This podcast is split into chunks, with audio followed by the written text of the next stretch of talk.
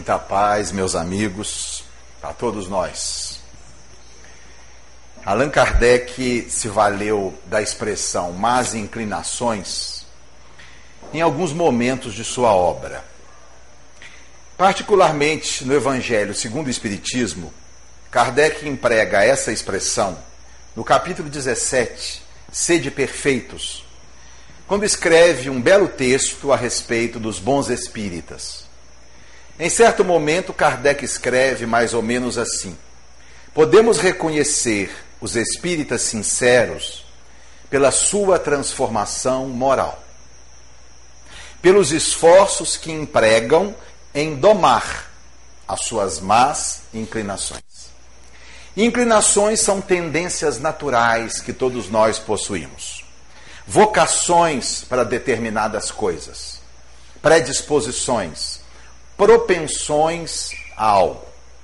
As inclinações são más quando prejudicam alguém, quando trazem algum tipo de desordem, de malefício àqueles envolvidos. Quase todos nós, minha gente, na fase evolutiva em que nos encontramos, possuímos inclinações que não são boas. Algumas inclinações prejudicam quase que exclusivamente aquele que a possui a compulsão alimentar, o vício do cigarro, a compulsão para o álcool, para a droga, o vício do jogo, ou ainda o mau humor sistemático, a tristeza crônica, a insatisfação, como também a inclinação para a pressa, a impaciência, a ansiedade, são más inclinações que prejudicam quase que exclusivamente aqueles que a possuem. Outras inclinações más, sempre mais graves, prejudicam outras pessoas, porque invadem o espaço dessas pessoas, diminuem o seu bem-estar, castram as suas possibilidades de crescimento, lesam essas pessoas de alguma forma. Poderíamos relacionar brevemente algumas inclinações más desse segundo grupo. A compulsão para o sexo, que leva a um comportamento hedonista, que faz com que o indivíduo, na busca do próprio prazer, desconsidere o sentimento das outras pessoas. A inclinação para o interesse pessoal exacerbado, que os dicionários chamam de egoísmo, e que na verdade faz com que o indivíduo tenha uma inclinação autocentrada, autofocada, desconsiderando o direito do outro, a importância do outro, o significado do outro. A inclinação do egoísmo que se manifesta na criminalidade, no furto, no roubo, nos latrocínios, nos sequestros, nas propinas públicas, ou que se manifesta também no acúmulo exagerado, na ambição, na avareza, ou ainda na negação do significado do outro, do jeito de ser do outro, no preconceito, na exclusão. Poderíamos relacionar ainda a inclinação para o vício do poder que faz muito de nós pessoas mandonistas, que só estamos bem quando decidindo, quando damos a última palavra e que se manifesta através da prepotência, da arrogância, do autoritarismo, ou ainda a má inclinação para o vício do prestígio, que faz de nós pessoas atormentadas pelo destaque, pelo aplauso, pelo sucesso, pessoas que vivemos a cata de elogios, só estamos bem quando sendo considerados, elogiados, valorizados, ou ainda a inclinação para a acomodação, a preguiça, que faz de nós muitas pessoas que não assumimos a própria responsabilidade perante a vida e vivemos a expensas do trabalho, do sacrifício de outras pessoas. Essa inclinação se manifesta através do parasitismo familiar. Quantos indivíduos que não assumem o seu papel perante a vida e vivem às custas da família? ou parasitismo social, se manifesta através da grave condição da mendicância, onde indivíduos que poderiam desenvolver um papel social útil para manter a própria vida física, mas vivem parasitando a sociedade, a míngua do trabalho do outro, ou muitas vezes se afastando injustificadamente do trabalho através de atestados médicos, de aposentadorias por invalidez precoces, muitas vezes injustificadas. Enfim, nós poderíamos ficar aqui enumerando uma série de más inclinações. Mas o que nos interessa nessa noite em particular é tentar entender como essas más inclinações se instalaram em nós. Porque nós somos assim. Porque nós ainda carregamos essas tendências. Qual a origem dessas inclinações em nós? Leon Denis, um dos mais importantes seguidores de Allan Kardec, em um de seus livros, ele diz o seguinte: o estudo da doutrina espírita deveria começar examinando a seguinte pergunta: que é o homem? Notem que Leon Denis não propõe a pergunta quem é o homem, são coisas diferentes. Quando nós perguntamos quem é, nos referindo a alguma coisa, nós estamos querendo saber a sua objetividade, as suas características exteriores, como ele é visto, pesado, medido, sentido, quem é. Quando nós perguntamos o que é, referindo a qualquer coisa, nós queremos algo mais profundo. Queremos saber a sua essência, a sua natureza íntima, a sua subjetividade. Por isso, Allan Kardec perguntou na questão 1 de O Livro dos Espíritos, que é Deus. Porque se a pergunta fosse quem é Deus, seria pedir descrições a respeito de Deus, o que seria impossível. Se a proposta de Leon Denis fosse quem é o homem, a resposta seria simples. O homem é um animal da classe dos mamíferos, da ordem dos primatas, que vive mais ou menos 70 anos, que se reproduz de forma sexuada, que tem quatro membros. Mas a resposta não é essa. A pergunta é: que é o homem? Qual a sua natureza íntima? Qual a sua essência?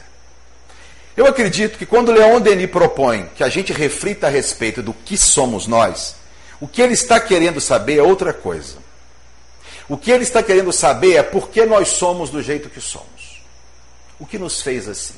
Que elementos entraram na composição da nossa personalidade, de tal forma que cada um de nós é um ser único, não reproduzível. Porque nós somos, minha gente, muito diferentes uns dos outros, em tantos sentidos. Uns são altos, outros são baixos, uns são gordos, outros são magros. Uns são calmos, outros são agitados. Uns são amáveis, outros são grosseiros. Uns buscam novidade, outros são conservadores. Alguns gostam de futebol, outros gostam de centro espírita. O que nos fez assim, tão diferentes? Eu acho que essa é a proposta de Leon Denis. Se nós pegarmos um representante da ciência oficial e fizermos para eles essa pergunta, que é o homem, a resposta será mais ou menos assim: o homem é o resultado da interação de genes herdados dos pais e do ambiente onde foi inserido. Eu extraí esse conceito de um livro de biologia chamado O Projeto da Vida, escrito por dois biólogos ingleses muito conceituados. Para a ciência, nós somos um pacote de genes, que são moléculas, uma substância química chamada DNA, que foi colocado num ambiente e ali floresceu. Ninguém tem dúvida que genes são muito importantes na composição daquilo que nós somos. Genes são pedacinhos de uma substância chamada DNA, uma molécula grande.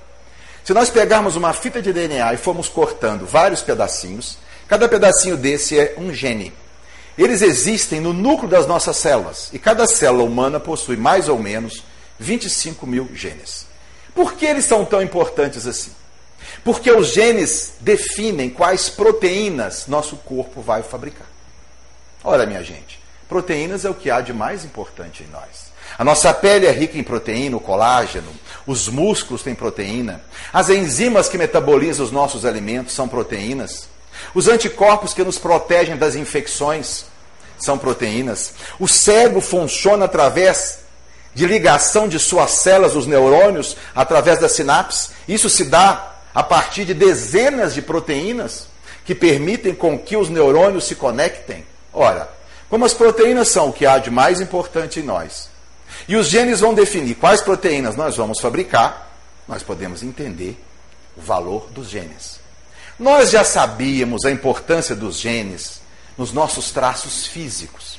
Altura, cor dos olhos, predisposição à doença. De 20 anos para cá, nós começamos a descobrir a importância dos genes nos nossos traços psicológicos. Timidez, agressividade, comportamento de risco, amabilidade, dependência química são condições hoje reconhecidas pela ciência como portadoras de forte correlação genética.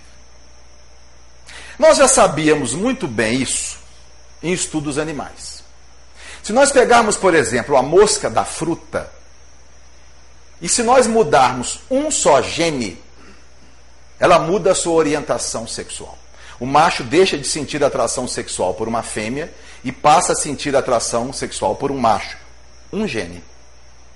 Existe um verme muito pequeno, de poucos milímetros, chamado C. elegans, que tem menos de mil células, sendo 300 neurônios. Se nós inativarmos dois desses 300 neurônios, ele muda o seu comportamento social. Ele que é um vermezinho altamente sociável, vive sempre dos seus pares, toma refeições juntos.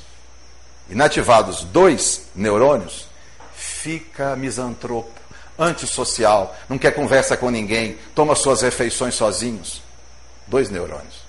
Se nós formos examinar os nossos primos mais próximos, os grandes primatas, cuja diferença para nós entre eles é de 1, 2, no máximo 3% de genes, nós vamos ver como o comportamento deles é definido por genes. Se pegarmos, por exemplo, um primata que vive na Ásia chamado gibão, eles são monógamos. Formam um casal e vivem juntos a vida inteira. Não há relato de adultério entre os gibões. Se nós pegarmos do outro lado, na África, um outro tipo de primata, os bonobos, são exatamente o contrário dos gibões, altamente promíscuos sexualmente. Fazem sexo o dia inteiro, 40, 50 relações por dia. Macho com fêmea, macho com macho, fêmea com fêmea, adulto com adolescente, são chamados de chimpanzés hippies. Não há violência entre eles. Não se agridem, resolvem no sexo.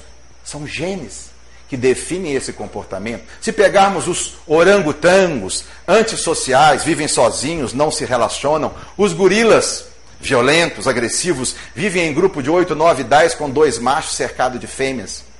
Se formos ver os chimpanzés, uma espécie muito próxima de nós, são maquiavélicos, maldosos, dissimulados, políticos. Uma primatóloga estudou os chimpanzés na África durante mais de 30 anos e conta coisas muito interessantes. Certa feita, o alfa do grupo, eles vivem num grupo de 30 a 40 indivíduos. O alfa morreu. E ela conta que se estabeleceu uma disputa política para a sucessão daquela liderança, com conchavos, com artimanhas, com promessas. Certa feita, ela viu um dos candidatos subir numa árvore e atirar bananas para os seus eleitores fato que não iria se repetir após a eleição. Esses genes, minha gente, não se perderam dos primatas até nós. Esses genes nos acompanham, estão presentes em nós. Portanto, genes, sim, são muito importantes naquilo que nós somos, fisicamente e psicologicamente. O segundo elemento apresentado pela ciência é o ambiente, nós também não temos dúvida criação, cultura, ambiente, exercem influências notáveis sobre a nossa personalidade. Ortega y Gasset, um pensador espanhol do século passado, dizia assim: Eu sou eu e as circunstâncias. Para mostrar como nós somos capazes de mudar o nosso comportamento em função do lugar que estamos, das pessoas que nos cercam. E isso a gente observa também entre os animais, num único exemplo notável: as abelhas. Se nós pegarmos uma colmeia, nós vamos ver que todos os elementos daquela colmeia têm os mesmos genes, são iguais. No entanto, a abelha rainha tem uma expectativa de vida de até seis anos. E uma abelha operária vive no máximo três meses. Ora, como entender que indivíduos da mesma família, com os mesmos genes, podem ter uma expectativa de vida assim tão diferentes? a alimentação. A abelha rainha se nutre da poderosa geleia real. As abelhas operadas, operárias da marmita de arroz com feijão de todo dia. Aquele nutriente poderoso age nos mesmos genes, fazendo com que eles expressem proteínas diferentes, que vão dar aquele elemento da colmeia, uma grande longevidade. Tudo bem, genes e ambiente são sim muito importantes naquilo que nós somos. Respeitamos a posição dos cientistas. Mas será que nós somos apenas isso? Será que um pedacinho de molécula e influências sofridas podem responder por tudo aquilo que nós somos? Eu tenho duas sobrinhas que são gemelares, Júlia e Beatriz. Elas são gêmeas idênticas. Os gêmeos idênticos têm 100% dos genes os mesmos. No caso de Júlia e Beatriz, as influências ambientais que elas sofreram foram as mesmas. Foram criadas na mesma casa, com os pais, avô, os avós, a irmã mais velha. Estudaram na mesma escola, na mesma sala, com a mesma professora. Tinham as mesmas coleguinhas, iam sempre juntas nas mesmas festas, no mesmo pediatra, no mesmo dentista. Tiveram as mesmas doenças comuns da infância, portanto, genes iguais. Influências do ambiente iguais. Mas Júlia e Beatriz, que hoje têm 24 anos, são muito, muito diferentes. Como entender que Júlia e Beatriz são assim tão diferentes, se os genes são os mesmos e as influências culturais as mesmas? Os próprios pesquisadores reconhecem que genes e ambiente não explicam tudo. Os autores do livro Projeto da Vida dizem assim: há um terceiro fator que responde por aquilo que nós somos. Esse terceiro fator é o acaso. O acaso. Júlia e Beatriz são assim tão diferentes pelo acaso. Só que o acaso não tem substância, não tem concretude, o acaso não existe. Não se pode explicar o que existe por algo que não existe, mas a ciência para aí. Nós então somos obrigados a introduzir a sonda da investigação espírita nessa confusão toda. E vamos apresentar um terceiro elemento, que vai se somar aos genes e aos ambientes na composição daquilo que nós somos. Esse terceiro elemento é um espírito encarnado, uma consciência interexistente, em trânsito na Terra, que veio ocupar aquele corpo, sofrer aquele contexto de vida, mas que traz a sua história, as suas tendências, as suas habilidades, as suas facilidades, as suas boas e más inclinações. Resultado das experiências que viveu, dos países em que esteve, das profissões que militou, das doenças que esteve vitimado, dos tipos de morte mas principalmente dos seus erros e dos seus acertos. Esse espírito, então, que vem e que se junta ao complexo gênio e ambiente para formar aquilo que nós somos. E só, minha gente, quando nós passamos a admitir um terceiro elemento na formação da personalidade humana, é que nós conseguimos entender algumas coisas que não são explicáveis sem ele. Famílias, por exemplo, em que indivíduos têm uma notável habilidade específica para determinada coisa, aparece alguém lá que é absolutamente analfabeto naquela habilidade. Ou o contrário, famílias em que pessoas não têm nenhum tipo de aptidão para certa área e surge um indivíduo ali que é um campeão naquele tipo de habilidade. Eu tenho um colega é, que tem um filho, hoje ele já está mais velho. Mas desde pequenininho ele me contava, o filho era um ratinho de biblioteca. O lazer da criança, desde 6, 7 anos, era a leitura. E ele me dizia, Ricardo, impossível, porque lá em casa ninguém lê nada, não tem um livro. O menino chegava da escola todos os dias e dizia o pai, trazendo um livro que pegava na biblioteca. No final do ano era o aluno número um, o frequentador 01 daquela biblioteca escolar. E o pai me disse, e ele lia naquela tarde para devolver no dia seguinte e pegar outro. Presente, ele só queria livros. E livros. Disse, Ricardo, eu nunca li um livro de capa a capa. Minha mulher nem revista. Nem nossos pais. E surgiu esse guri. E pela história vê-se que é um espírito diferenciado. Certa feita, o avô conversando com ele disse que na época dele, avô, não existia computador. Mas tinha uma coisa parecida chamada máquina de escrever. E ele quis conhecer então a máquina de escrever do avô. E o avô tinha uma Olivetti portátil, antiga, ainda tinha uma fita, funcionava. Então colocou na mesa, limpou a máquina, chamou o garotinho, ele sentou e o avô começou a datilografar, verbo que os mais jovens não conhecem né, e nunca usaram. Né? E ele virou vovô, vovô. Essa sua máquina é muito melhor do que o computador. Nem precisa de impressora, vovô. Habilidades manuais. A gente vê indivíduos com habilidade para pintura, para escultura, para o desenho. Em famílias em que pessoas nunca pegaram num lápis. Ou o contrário, famílias de pessoas muito habilidosas, aparece alguém ali. Eu tenho um colega, das pessoas mais inteligentes que eu conheço. Professor da universidade, fez doutorado em linguística. Não consegue tirar a carteira de motorista. Na oitava e última vez, ele até estava indo muito bem. Mas esbarrou no limpador de para-brisa e aquilo começou para lá e para cá, ele. E para lá e para cá, ele lá.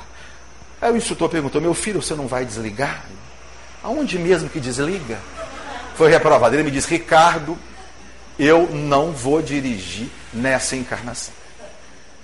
Eu cá comigo sofro de uma incoordenação motora fina, diagnóstico da minha esposa, que é professora, que é pavorosa, numa família de pessoas com grande habilidade. Meu pai tinha uma letra que era um desenho. Minha mãe fazia tricô, crochê, bordado.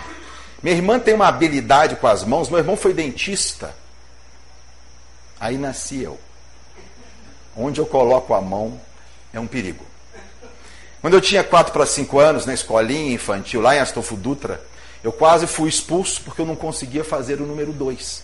Como é que o menino podia avançar na escola se não conseguia fazer o número 2? Com 10 anos, fui fazer a prova de admissão ao ginásio. Meu pai era muito amigo do diretor. O diretor chamou meu pai e mostrou a minha prova. Meu pai olhou e disse: Eu não acredito que um ser humano possa ter uma letra tão ruim assim. Comprou um pacote de caderno de caligrafia e eu passei as férias de janeiro fazendo caligrafia. Não adiantou. Quando entrei na faculdade de medicina, meu pai tinha um amigo que era um grande cirurgião. Ele disse assim: Arthur, nós vamos fazer do Ricardo o melhor cirurgião de juiz de fora. Porque ele vai começar a operar comigo desde o primeiro período. Minha gente, eu fugia do moço como o diabo foge da cruz. Já imaginaram eu com uma tesoura numa mão e um bisturi na outra, cortando o corpo de um cristão? Mas são habilidades, são características que genes e ambiente não explicam. Respondendo então a Leon Denis, podemos dizer: o homem é o resultado da interação de três fatores: genes herdados dos pais e sua expressão, inclusive no cérebro. Influências ambientais que sofreu desde a vida intraútera, por toda a infância, a escola, o trabalho que se prolonga a vida toda. E terceiro, o espírito ali encarnado. Aí, minha gente, nós podemos entender as nossas más inclinações. São elas resultado desses tríplices fatores. Em algumas delas pesa um pouco mais a biologia. Em outras, os maus exemplos que sofremos durante toda a vida. E em muitas outras, são habilidades ruins que o espírito traz, não resolvidas e que se manifestam aqui. Allan Kardec admitiu de forma segura a influência do corpo nas manifestações do espírito. Logo na introdução de O Livro dos Espíritos, no item 6, Kardec diz assim: o espírito encarnado está sob a influência da matéria. Mais à frente, no item 22A, Kardec reproduz o seguinte pensamento dos espíritos: a matéria é o liame que escraviza o espírito. Eu acho que nunca de nós parou para pensar que nós somos escravos da matéria. Identificados com o corpo, nós dependemos dele. Nós existimos através dele. Nós pensamos e agimos através dele. Lembra Kardec que as manifestações do espírito encarnado dependem de órgãos apropriados, maleáveis, para que essas potencialidades do espírito se manifestem. E de tal ordem, isso é importante, lembra Kardec, que em determinada encarnação, uma faculdade do espírito pode não se manifestar, se o corpo não lhe der condição para tal. Eu acho que é muito fácil a gente entender isso. Vamos convidar o mais brilhante violinista da Europa para um concerto e vamos lhe dar um violino desafinado. Qual será o resultado do concerto? Vamos chamar o mais notável pianista da Terra para um concerto e vamos lhe dar um piano faltando oito teclas.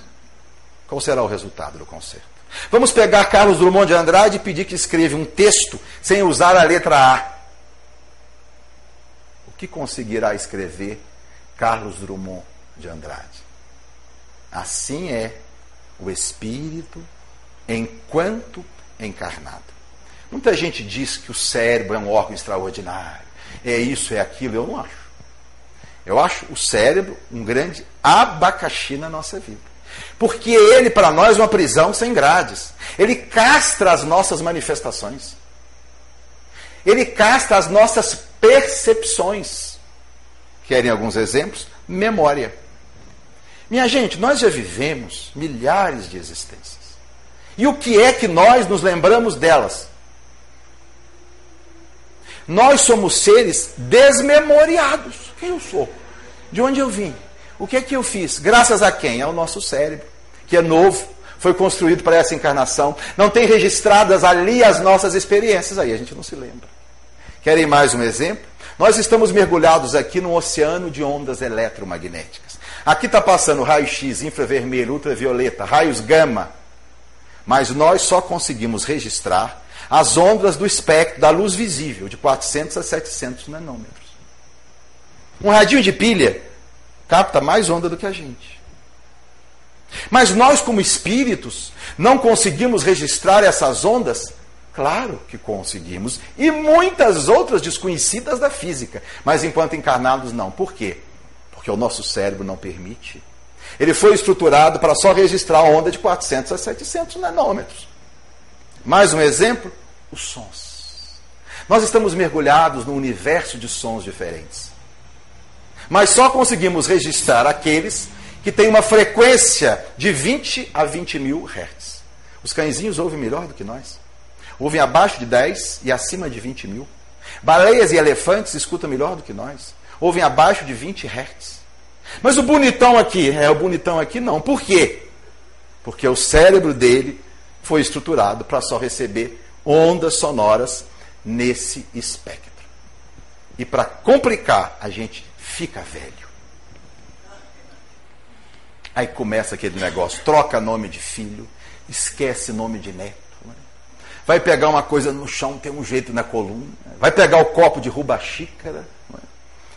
Meu pai, nos seus 70 anos, cansado durante o banho de abaixar e levantar mil vezes para pegar o sabonete, entrou para tomar o banho, pegou o sabonete, olhou para ele, já que você vai cair mesmo, cai de uma vez, toma. Mas existe ainda uma outra questão de O Livro dos Espíritos no que se refere à influência da matéria no espírito, que é fundamental, a 605A. O comentário de Allan Kardec, do ponto de vista doutrinário, é seríssimo. Kardec diz assim: as paixões humanas têm dupla origem. Umas advém do instinto da natureza animal, outras das imperfeições do espírito. Allan Kardec está dizendo que há paixões humanas, há inclinações humanas que não vêm das imperfeições do espírito. São resultado de instintos da natureza animal. O instinto é algo que a gente não escolhe, que vem pronto, que é inato, que vem com a gente. Natureza animal é o nosso corpo. É a biologia, são os genes, são o cérebro. Querem um exemplo de más inclinações biológicas? A compulsão alimentar. A genética tem mostrado que os genes explicam 70% das diferenças de peso que existem entre nós. Gêmeos idênticos, separados ao nascer e criados em famílias diferentes, quando adultos têm o mesmo peso. Os genes definem, do ponto de vista da química do cérebro, várias coisas. Características como, por exemplo, comer muito depressa, preferir alimentos calóricos, sentir fome mais rapidamente, ter aversão ao exercício físico, absorver mais rapidamente os alimentos. Em outras palavras, gordinho é muito parecido. Vocês já viram um gordinho gostar de maçã? Vocês já viram um gordinho no restaurante pedir de sobremesa salada de fruta? Um gordinho levar para o lanche da tarde salada natural, sanduíche natural? Não. Essas aptidões, dizem os cientistas, 70% delas são definidas geneticamente. Outra má inclinação profundamente biológica, a dependência química. Hoje os cientistas sabem que o dependente químico é alguém que tem um cérebro com características particulares. Principalmente a deficiência de uma substância chamada dopamina em certas áreas do cérebro, as áreas do prazer. A dopamina é um neurotransmissor ligado ao prazer. Quando liberado em certas áreas do cérebro, a pessoa sente prazer, sente graça, fica feliz. Os estudos começaram em ratinhos, para ninguém dizer que foi resultado da educação, da mamãe rata que errou aqui e não errou lá. Eles pegaram ratinhos para experimentar cocaína. E notaram que alguns ratinhos experimentavam, adoravam, se viciavam e só queriam cocaína. Outros ratinhos experimentavam, não se interessavam e nunca mais voltavam lá. Resolveram então estudar o cérebro desses ratinhos. E descobriram que aqueles ratinhos que não se interessavam pela cocaína tinham na região do núcleo do prazer uma quantidade boa de cocaína, de dopamina. Eles não precisavam de droga. Eles se bastavam. Eles eram felizes. Eles se alegravam com outros motivos. Os pobres ratinhos que se viciavam em cocaína, na região do seu cérebro ligado ao prazer, tinha pouca dopamina. E a droga, assim como o chocolate, como o açúcar, como o cigarro, são potentes liberadores de dopamina. Mas Allan Kardec, que reconheceu, minha gente, a influência do corpo naquilo que nós somos, reconheceu também a influência poderosa do ambiente, da criação, da educação, do meio. E a questão que me parece a mais decisiva é a 644. Porque a pergunta de Allan Kardec foi decisiva.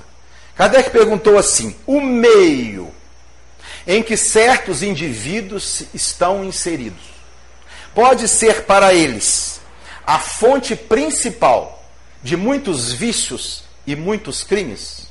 Tem dúvida essa pergunta? Tem dúvida essa pergunta? O meio em que certos indivíduos estão inseridos pode ser para esses indivíduos a fonte principal de muitos vícios e crimes? E a resposta dos espíritos, sim. Sim. E explicam: os meios viciosos são oportunidades para os espíritos desenvolver resistências voluntárias ao mal. Nós temos hoje uma linha de pesquisa na área da psicologia riquíssima, mostrando como nós, seres humanos, somos maleáveis, camaleões, que vamos mudando o nosso comportamento na medida em que muda o contexto de vida. A psicologia, chamada psicologia social, tem se detido mais nesse mistério. Algumas linhas de pesquisa muito interessantes. Uma delas se chama a teoria das janelas quebradas. Eles procuram examinar se o mesmo indivíduo se comporta de maneira diferente, num contexto diferente.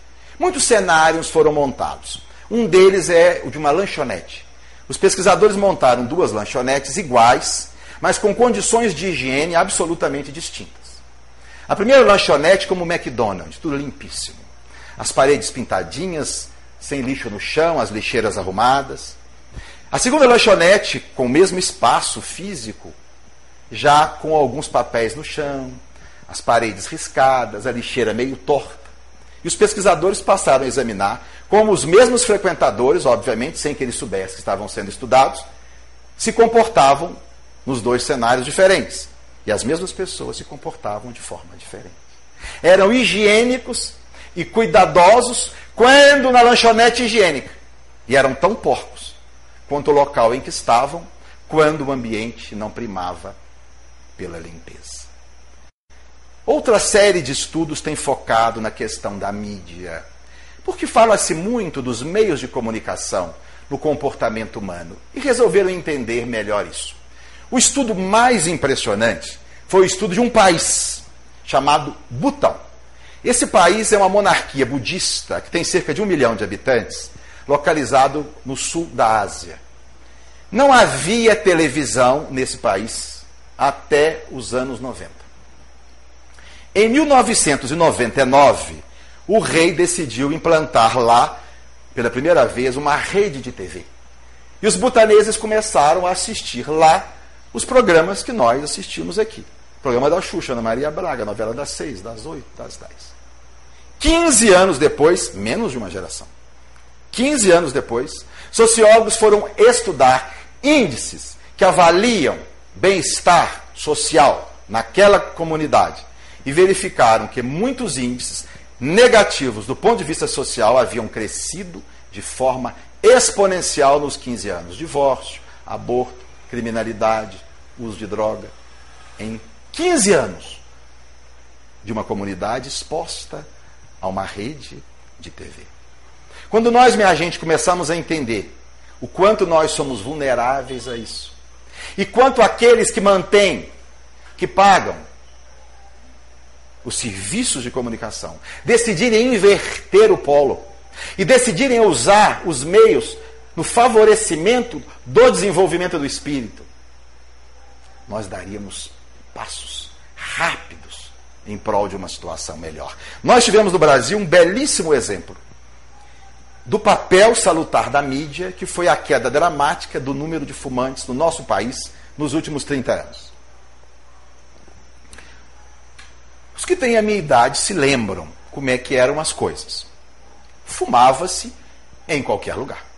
Professores fumavam na sala de aula. Médicos fumavam atendendo seus doentes no consultório.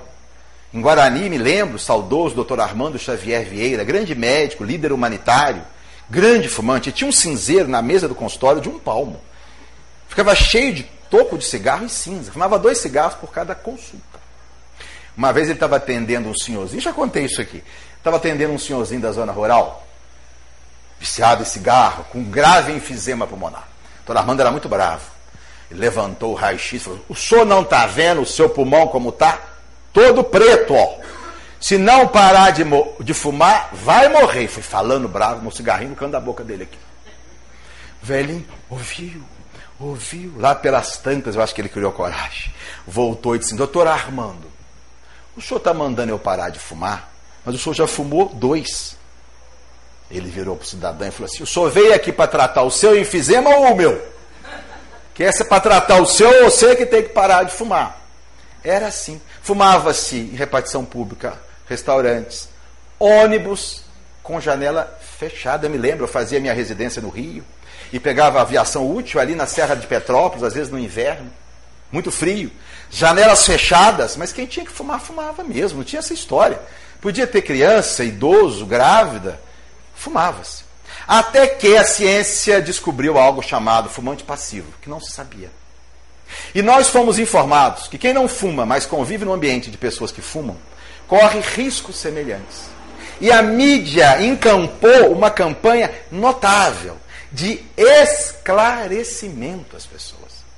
O vovô foi informado que fumar perto da netinha que tem asma piora a asma da netinha. Os familiares foram informados que fumar perto do, do ente querido que é cardiopata coloca em risco o ente querido. E criou-se uma consciência construída pela mídia que permitiu proibições que foram assimiladas de forma ideal pela comunidade. É proibido fumar em bares, é proibido fumar em restaurantes, em repartições públicas, em ônibus. E hoje, minha gente, a taxa de fumante do Brasil, que há 30 anos era de 34%, hoje é menos que 15%. Caiu a menos da metade. Uma outra linha de pesquisa também, ainda na psicologia social, tem feito estudos simples mas que mostram a nossa influenciação. Como a nossa personalidade é algo moldável, ao contrário do que se acreditava no início do século passado, em meados do século passado, que a personalidade se concluía na adolescência e fim, não tem nada disso. A personalidade se estabelece de uma forma mais ou menos estável até os 30 anos, mas pode sofrer modificações a vida inteira. Esses estudos têm mostrado coisas assim muito interessantes. Eles queriam saber em um shopping de Chicago, se o tempo, frio, sol, calor, chuva, interferia na generosidade da gorjeta do frequentador da lanchonete do shopping. E os psicólogos foram estudar isso. Os resultados foram muito curiosos. Nos dias de sol, quente, bonitos, os frequentadores davam gorjetas muito mais gordas do que nos dias chuvosos, nos dias de frio. Em supermercado de Londres, Os pesquisadores quiseram saber se uma música ambiente interferia nas compras do supermercado. Os resultados foram muito curiosos. Na semana em que eles colocavam no fundo música francesa, a venda de vinhos franceses era de 70%. Na semana em que eles colocavam música de fundo alemã, a venda de vinho alemão era de 70%. Eles quiseram saber se adolescentes ou jovens na direção têm maior risco de sofrer acidente quando tem colegas do lado. Vocês acertaram. Muito maior risco. Os estudos mostraram que quando um jovem à direção tem um colega do lado, o risco de se acidentar duplica. Se ele tem dois colegas, o risco triplica. Para cada colega que o jovem na direção coloca em seu carro, a chance de se acidentar aumenta em duas vezes. Eles estudaram pessoas simplesmente com uma arma de fogo na mão. Estudaram hormônios no sangue dessas pessoas e descobriram algo seríssimo. O simples fato de alguém ter à mão uma arma, ou talvez próxima dele, aumenta na corrente sanguínea dessa pessoa os níveis do hormônio testosterona, que é um hormônio obviamente relacionado à violência e à agressividade. Os psicólogos chamaram isso de efeito Chekhov, em homenagem a Anton Chekhov, um grande dramaturgo russo, que certa feita escreveu: se numa peça de teatro, no primeiro ato aparece uma arma, fatalmente essa arma será usada no último ato. Eles quiseram mostrar que o simples fato de nós termos à mão uma arma induz em nós, aumenta em nós instintos poderosos de agressividade. Mas a área que mais me surpreendeu nesses meus estudos foi a chamada economia comportamental.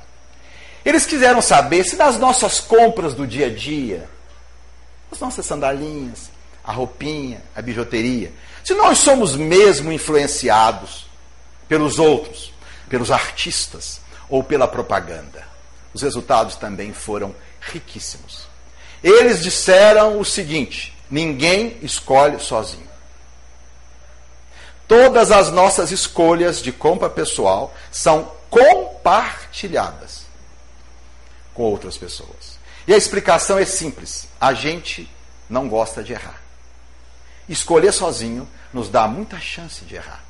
Porque toda escolha é altamente arriscada. Porque toda escolha, minha gente, pressupõe uma perda. Se eu escolho sair com aquele tênis, eu perco a chance de sair com todos os outros. Se eu vou na loja e compro uma camisa amarela, eu perco a chance de comprar vermelha, azul, a verde, que ficam na loja. Por isso, o ato de escolher é um ato doído, custoso, sofrido. Depois que eu li isso, eu estou mais carinhoso com a minha esposa e deixo ela ficar escolhendo a roupa que nós vamos sair. Eu vou para a sala, eu vou ver TV, 40 minutos, 50 minutos, eu entendo. É duro demais, é sofrido demais. Vai renunciar a muita coisa ao ter que escolher uma só. E aí eu comecei a entender porque quando eu vou comprar as minhas roupinhas, eu escolho a da vitrine. Sempre foi assim. O vendedor ficava incomodado. O senhor não quer olhar? Eu assim, não, não quero olhar nada. Já está resolvido. Eu acho que o meu inconsciente pensa assim: você não tem bom gosto. O vitrinista tem bom gosto. Porque senão não seria vitrinista. Deixa que ele escolha por você, pega da vitrine. E eu vou fazendo assim. E tem dado certo. É muito difícil escolher, porque nós somos influenciados o tempo todo. Vamos num restaurante. Gente, que dureza escolher o prato. Nos põe um cardápio com mais de 200 opções, mas a gente só pode escolher uma. Aí a gente fica naquilo, vira para lá, vira para cá, olha para um, olha para o outro. Aí vem o garçom com um prato bonito para a mesa do vizinho. A gente chama o garçom. Que prato é esse? Ah, isso aqui é um, é um cordeiro com purê de baroa. Ah, deve ser bom. Manda para mim esse purê de baroa. E assim nós vamos sendo influenciados. Mas Allan Kardec, já estamos concluindo, que reconheceu o papel do corpo nas inclinações do espírito, que admitiu a importância da criação, da educação, das influências do meio no nosso comportamento. Admitiu, sobretudo, que é no espírito o terceiro elemento do nosso tripé. que reside a sede do pensamento, a sede do sentimento e do livre-arbítrio. Desde quando adquirimos na Terra, a humanidade, a noção do que somos, nós somos dotados de uma poderosa força de escolher, de decidir. Nós somos gerentes das nossas ações. Por isso, minha gente, não existe determinismo biológico. Somos influenciados pelos genes, mas igualmente podemos agir através da nossa decisão e da nossa vibração, inativando ou ativando genes específicos. Possuir genes ligados à violência não nos torna obrigatoriamente pessoas violentas. Nós podemos inativar esses genes com o nosso desejo de uma vida pacificada. E eles nunca serem ativados. Possuir genes ligados à dependência química não nos torna obrigatoriamente dependentes químicos. Nós podemos fazer a opção pela saúde e inativar esses genes e a construção desses circuitos cerebrais indutores da viciação. Da mesma forma que não existe um determinismo biológico, não existe um determinismo ambiental. Somos influenciados pelo ambiente, mas podemos sempre filtrar, domar, rebater essas influências. Mesmo porque o meio que nos influi pode ser influenciado pela nossa ação. É como a história de duas professoras que conversavam sobre um aluno problema. E uma disse assim: coitado do Joãozinho, vem de uma família destroçada. E a outra, é verdade, Joãozinho destroça qualquer família. E quando nós vamos então, para concluir ao livro dos Espíritos, esse pensamento kardeciano está apresentado. Questão 117. Depende apenas do Espírito apressar a sua chegada a uma condição melhor? E a resposta, certamente. Chega mais depressa ao alvo aquele que mais se esforça, que demonstra mais vontade, mais decisão. Um pouco mais à frente, na 845, Kardec indaga: Mas e as más inclinações que trazemos do berço? Não são obstáculos ao exercício da nossa vontade? A resposta é uma das mais importantes da codificação. Jamais disseram os espíritos. Não existem arrastamentos irresistíveis para o mal. O homem sempre pode resistir ao mal quando lhe apraz. E para concluir a 909, quando Kardec pergunta, quer dizer então que o homem pode, em qualquer circunstância, vencer uma má inclinação? A resposta é pequena, sim. E às vezes com bem pouco esforço. O que lhe falta é vontade. Meditemos, minha gente, sobre tudo isso.